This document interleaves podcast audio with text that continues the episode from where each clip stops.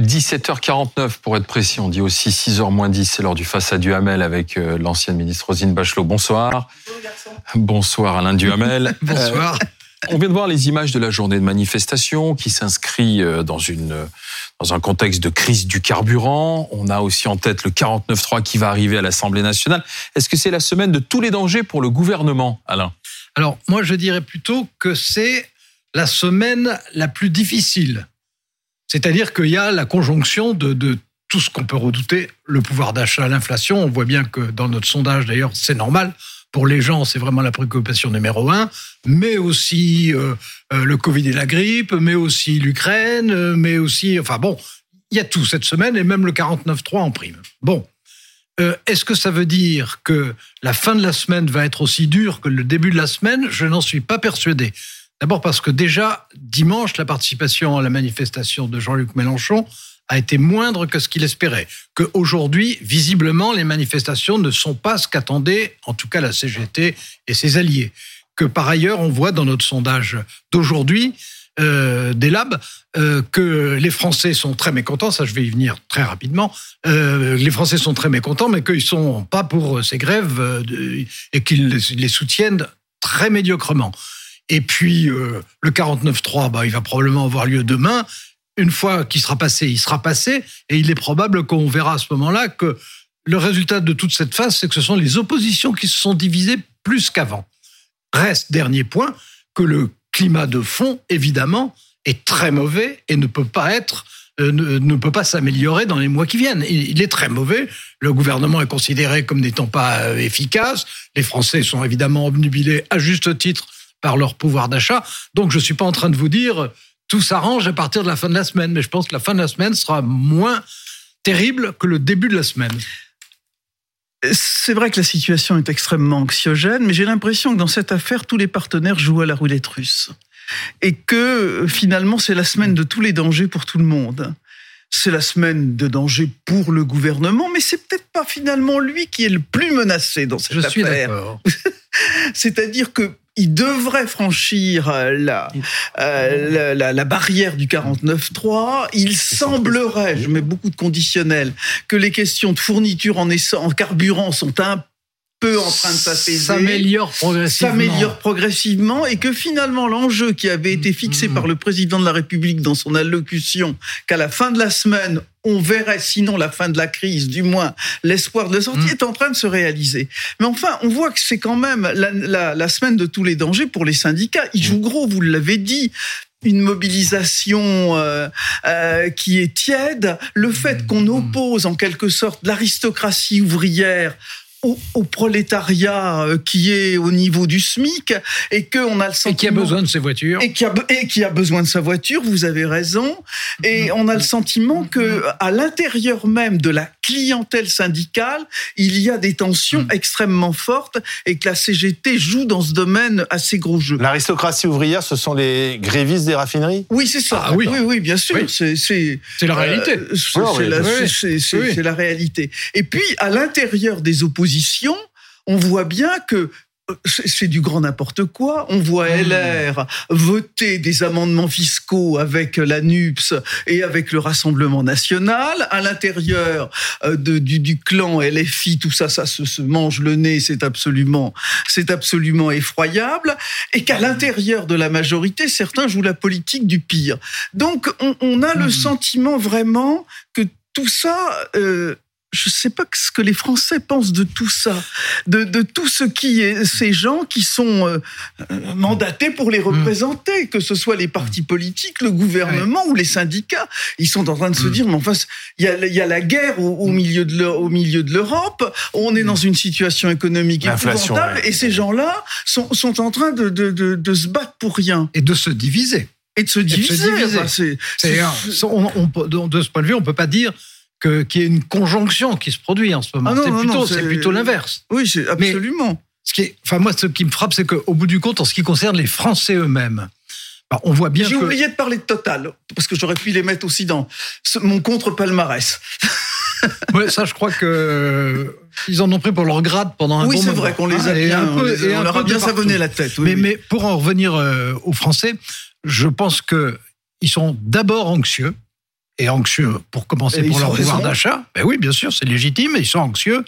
Que en plus l'environnement général est quand même euh, extrêmement noir et que malheureusement on voit bien que la guerre en Ukraine n'est pas prête de s'arrêter, qu'on voit bien qu'il y a Covid après Covid, même si ça a l'air moins dangereux cette fois-ci. Pour l'instant, pour l'instant, on l'a eu tous les deux. Euh, bon, euh, que l'inflation, ça n'est pas en France qu'elle est la plus élevée. De ce point de vue, le gouvernement s'y est pris pas trop mal puisque euh, on a quand même le taux d'inflation le, plus bas par rapport à, tous nos voisins. Bon, mais le fond, c'est évidemment l'anxiété et le ressentiment. Parce qu'ils ont le sentiment, les Français pensent que euh, le gouvernement n'arrive pas à leur donner les réponses élémentaires dont ils ont besoin. Donc il y a ce partage entre anxiété et ressentiment. J'ai l'impression que le résultat cette semaine, c'est que l'anxiété l'emporte sur le ressentiment, mais je pense que le ressentiment reste en fond de décor. Et pour moi, depuis le début, je pense que le grand moment, ça va être euh, à partir de janvier, quand il y aura la réforme des retraites. Parce que alors là, pardon, mais le, sondage de BFM TV qui est publié par Elam dit 84% des Français quand même euh, estiment que le, risque d'explosion sociale est élevé, ce qui rejoint un peu ce ressentiment dont, dont ressentiment et anxiété, et anxiété dont vous parliez à l'instant. Il y, a des choses aussi qui sont importantes parce que on a le sentiment qu'il y a un, discours euh, technique et euh, de, ceux qui savent, qui est complètement déconnecté de la réalité mmh. des Français. Je prends, vous venez de parler de cette inflation qui serait moins forte en France, mais la mère de famille qui va faire ses courses euh, dans, un, dans son, sa supérette à côté de chez elle, elle sait très bien que les prix des denrées alimentaires n'ont pas augmenté de 6%, ils ont augmenté de 12% et qu'il y a des produits comme les pâtes, par exemple, qui ont augmenté de 20%. Alors, elle a l'impression, cette ménagère qui fait ses courses, qu'il y a un discours de technocrate et un discours de la réalité. Il y a eu ça aussi sur les carburants. On disait, il n'y a pas de pénurie. Alors certes, effectivement, il n'y a pas de pénurie parce que les dépôts étaient pleins, mais, il n'y avait pas de carburant à la station. Là, j'ai regardé encore les files d'attente euh, hier en rentrant. Euh, c'était. Alors c'est quoi? C'est un gouvernement trop techno, euh, pas assez empathique, pas assez empathique, pas assez proche des gens Il y, a plusieurs choses. Bon, d'abord, le style et d'ailleurs la composition de ce gouvernement. C'est vrai que c'est un gouvernement qui est quand même un gouvernement de gens hautement qualifiés mais euh, dont on ne peut pas dire que la capacité d'empathie, de communication, etc., soit la marque principale. Non, je pense à l'ensemble du gouvernement. Je pense qu'il y a beaucoup de gens qui sont très compétents, mais je pense que euh, ils ne savent pas faire partager le sentiment que euh, ce qui les importe avant tout, c'est les Français, leurs problèmes, la façon d'y répondre, etc. Je pense qu'il y, a ce handicap, d'ailleurs, depuis, le début, en réalité. Hein. Euh, alors, ils sont très qualifiés, ils sont très qualifiés, mais on n'a pas envie de leur taper sur l'épaule et d'aller prendre un verre de quelque chose. Bon. Il y a, eu, il y a eu, un verre, ça irait encore. Il y, a eu des gouvernements dans le passé qui savaient donner ce sentiment-là. Bon, euh, là, c'est pas le cas. Bon, et puis il faut bien dire. Euh, alors là, c'est pas de la faute du gouvernement, mais euh, on, a rarement vu une conjonction de crises simultanée euh, comme celle-ci. C'est très rare qu'il y ait à la fois une situation internationale tendue, dangereuse et dont on sait qu'elle ne va pas s'améliorer tout de suite, une situation économique qui en est en bonne partie la conséquence, mais qui du coup ne va également durer. Euh, une situation sanitaire qui est meilleure, mais enfin qui pose encore énormément de problèmes, euh, le, des questions d'approvisionnement, etc.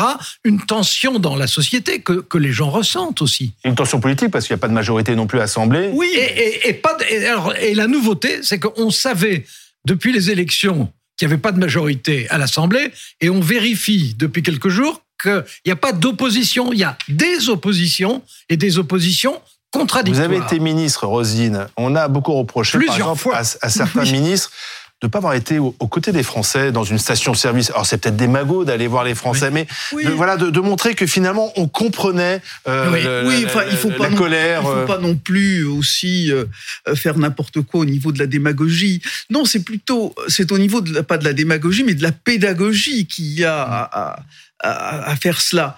Et je dois dire qu'il y a aussi des discours contradictoires à l'intérieur du gouvernement. Et ça, c'est évidemment extrêmement dommageable. Je pense en particulier sur les dépenses publiques, où on voit un discours qui n'est tenu d'un côté que par Bruno euh, Le Maire, qui apparaît un peu comme un vice-premier ministre, et de l'autre côté, le reste du mm. gouvernement, qui paraît alors beaucoup plus enclin à un laxisme. Il faut à un moment que tout ça se rassemble. Sinon, c'est totalement incompréhensible pour les Français, parce qu'il y a des bons arguments dans la position de, Bruno Le Maire, euh, ah. même d'excellents arguments, et euh, il est un peu tout seul à les faire, euh, à, les, faire valoir. Bruno, Le Maire, il a un, rôle qui est absolument essentiel en ce moment, bien sûr parce qu'il y a le budget, etc., mais bien au-delà. la question, c'est, on est entré dans une crise mmh. qui est largement artificielle, qui vient de la guerre, mais qui provoque une montée d'inflation comme on n'avait pas connu depuis les années 80. Donc il il y a presque 50 ans. Bon. Euh, oui, plus. Oui. plus. Bon. Euh, devant ça, le risque numéro un, c'est d'entrer dans la spirale de l'inflation, indexation. Or, euh, c'est une demande, hein, l'indexation. Il y a beaucoup de gens qui se disent il faut indexer. c'est une proposition de loi communiste. Bah, oui, mais pas seulement, hein, pas seulement. Et dans la tête des gens, l'indexation, c'est une revendication. Si on entre dans, dans cette, dans cette, sur, sur cette piste-là, la, spirale, on n'en sort pas ensuite. Hein. On, a, on a mis quand même, pour le coup, 30 ans à en sortir. Puisque vous parlez de spirale et de salaire, euh, il y a quelques minutes, Patrick Pouyanné, le patron de Total, hmm via son compte officiel, a tenu à faire une mise au point concernant sa rémunération. Voilà ce qu'il écrit, Patrick Pouyanné. Déjà, il est fatigué des accusations de m'être augmenté de 52%. Voilà la vraie évolution de ma rémunération depuis 2017. Elle est constante, sauf 2020 car j'ai volontairement amputé mon salaire et ma part variable a normalement baissé avec les résultats de Total Energy. Donc vous voyez qu'en 2020, il était à 3 900 000 euros, moins 36% 2021, il 5 millions. Oui, alors attendez. Non, mais ce qu'il explique, c'est que les 52%, c'est par rapport à 2020, oui, il gagnait moins. mais finalement, il gagne quasiment autant, euh, même un peu moins que 2019, 2018, et, moins, et moins, et moins qu'en 2017, vous voyez, où il était à plus de 6 et millions. Dans un deuxième tweet, euh, il explique que finalement, son salaire est le salaire des patrons du 440. Oui, non, et, et, et, en, et en dessous même, des salaires américains. Au, au, passage, vous voyez la différence des revenus des grands chefs d'entreprise, dont il faut espérer qu'ils sont très bons. Euh, et d'ailleurs, les chefs d'entreprise français sont, sont considérés comme bons. La preuve, c'est qu'on leur offre souvent des responsabilités à la tête de sociétés internationales hors de France. Mais l'incroyable différence qu'il y a entre leurs revenus et ceux des politiques. Les, politiques, par rapport à ces, à ces revenus-là, euh, ils sont dans un autre univers. Mmh. Alors, il y a un univers de gens normaux, parmi lesquels les politiques, qui sont parmi des gens mmh. bien payés, mais normaux, comme un, comme un cadre supérieur. Et puis, vous avez des gens qui sont complètement dans une autre société. Et dans la foulée, Roselyne et Alain, c'est François Ruffin le député euh, France Insoumise, qui a répondu via un tweet lui aussi en écrivant Cher Patrick Pouyanné, tout mon soutien bah à vous, qui en 2020 avait dû survivre avec 3 900 000 euros, soit 2545 SMIC, si peu quand on réussit l'exploit de ne payer aucun impôt sur les sociétés en France. La justice fut rétablie dès 2021 avec 5 millions 9, le minimum pour une existence digne. Sur, euh, on réussit l'exploit de ne rien payer d'impôts, etc. en France. Là, il faut quand même être de bonne foi. C'est pas lui. Non, mais d'abord, oui, mais surtout, fait ses bénéfices mais non, mais voilà, la société, elle fait ses bénéfices. Ailleurs, en France, elle en fait pratiquement pas. Alors, on, on, paie les impôts sur les bénéfices. Oui, est-ce que Rosine Bachot, est-ce qu'il a raison, euh, Pouyanné, de, de, de, de, répondre finalement à la polémique C'est-à-dire que effectivement, depuis le début, euh, euh, Total Energy et, et son et, et Monsieur Pouyanné n'arrivent pas à trouver la bonne communication. Mm. Et c'est un peu la, technique du gars qui est dans le sable et qui s'enlise à chaque fois mm. qu'il bouge. Et il a essayé de, de, de rétablir la vérité. C'est totalement vrai. Les patrons français ne sont pas ces grands patrons du CAC 40 par rapport à des patrons de, de, de grandes entreprises américaines ne sont pas payés autant. Et c'est vrai qu'il a baissé son salaire. Et c'est vrai qu'ils sont considérés comme bons à l'international. Et, c'est vrai qu'ils sont considérés comme ce bons. Ce il y a vraiment un marché des patrons comme il y a un marché des footballeurs. Est-ce qu'on c'est le Mbappé euh, du pétrole. Est-ce qu'on ne dit jamais, c'est que les grandes entreprises françaises, dont celles du CAC 40, sont les plus performantes en Europe même les Allemands n'ont pas des, entreprises de même taille que les grandes entreprises françaises. Et que nous, notre problème, c'est en fait problème économique. C'est, pas les grandes entreprises, c'est au contraire les entreprises moyennes. C'est, on a des entreprises petites qui fonctionnent. On a des très grandes et des petites. Voilà, et, on a, et on n'a pas le milieu de gamme qui nous... Comme en Allemagne. Oui, c'est ça, exactement. Entreprises moyennes qui exportent. Bon, mais alors, pour en revenir euh, au président de, Total... Euh, il a raison ou pas? Eh ben, Il a mathématiquement raison et psychologiquement tort. Voilà, c'est exactement. Donc il va pas du tout calmer la polémique. Mais non, les, gens, les gens ne vont pas se dire ah oui c'est vrai que finalement etc. Il ne mentait pas, bien sûr il mentait pas. Mais mais les gens vont, dire, les gens vont se dire oh non pauvre petit mouchon ça va pas marcher. Les gens, hein.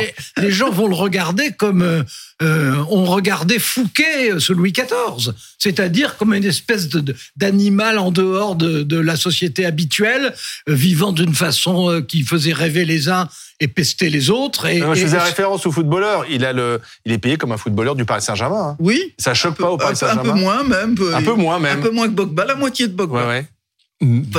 mais, bon, et en même temps, il, emploie, il, emploie des dizaines de Merci Rosine Bachelot, merci Alain Duhamel. À suivre euh, sur BFM TV dans BFM Story. Nous reviendrons sur la polémique politique après le meurtre terrible de Lola. Le gouvernement interpellé sur cette fameuse OQTF, obligation de quitter le territoire français, dont faisait l'objet la suspecte numéro un et qui n'a pas été exécutée.